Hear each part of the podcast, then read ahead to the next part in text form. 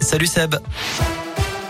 Salut Cyril, salut à tous. Et à la une de l'actu ce lundi, l'épidémie n'est pas finie. Mise en garde tout à l'heure du président du conseil scientifique Jean-François Delfrécy.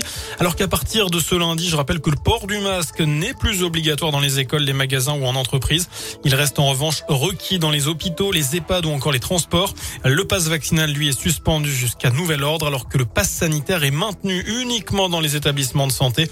Nouvelle levée des restrictions en France alors que le nombre de cas repart à la hausse depuis plusieurs jours. Augmentation qui nous paraît maîtrisable selon Jean-François Delfrécy. L'actu, euh, c'est aussi la guerre en Ukraine. Au 19e jour du conflit, les pourparlers ont repris ce matin entre Russes et Ukrainiens alors qu'un bombardement a fait au moins un mort à Kiev ce matin.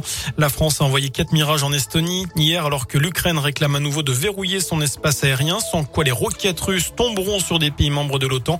C'est ce que dit le président Zelensky. Après deux semaines de conflit, le Kremlin annonce de son côté que l'armée russe n'exclut pas de prendre le contrôle total des grandes villes ukrainiennes.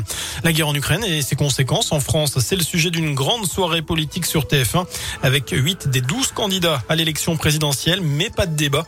Seront sur le plateau Emmanuel Macron, Anne Hidalgo, Yannick Jadot, Marine Le Pen, Jean-Luc Mélenchon, Valérie Pécresse, Fabien Roussel et Éric Zemmour.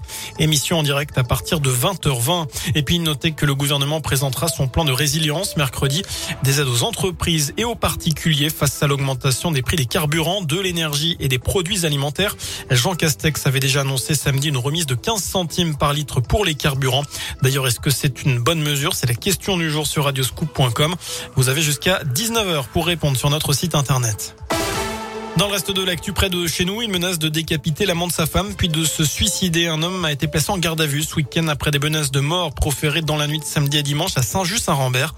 D'après le progrès, les gendarmes ont dû intervenir pour interpeller cet individu alcoolisé et sous l'emprise de stupéfiants. Un taureau en liberté en Haute-Loire. L'animal a été découvert ce week-end dans un lieu dit dit Saint-Jean. Il se serait échappé alors que son propriétaire le déchargeait. Il a alors euh, chargé sans faire de blessé. Euh, un vétérinaire est venu pour l'endormir. Euh, sauf que la bête était trop grosse. Elle a donc dû être abattue par précaution alors qu'elle s'approchait d'un lotissement. On passe au sport du foot. Le COP Nord est déjà complet pour le choc face à Marseille à Geoffroy Guichard. Alors que la vente des places pour cette affiche est lancée aujourd'hui pour les abonnés, ce sera jeudi pour le grand public. Match programmé dans trois semaines, le week-end du 2 et 3 avril. Le chaudron qui se remplit aussi pour le prochain rendez-vous. Ce vendredi, la réception de trois concurrents directs pour le maintien. Ce sera à 21h.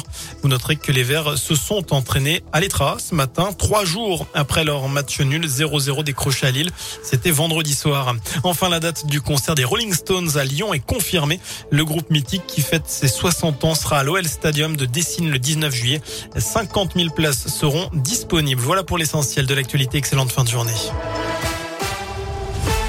Merci.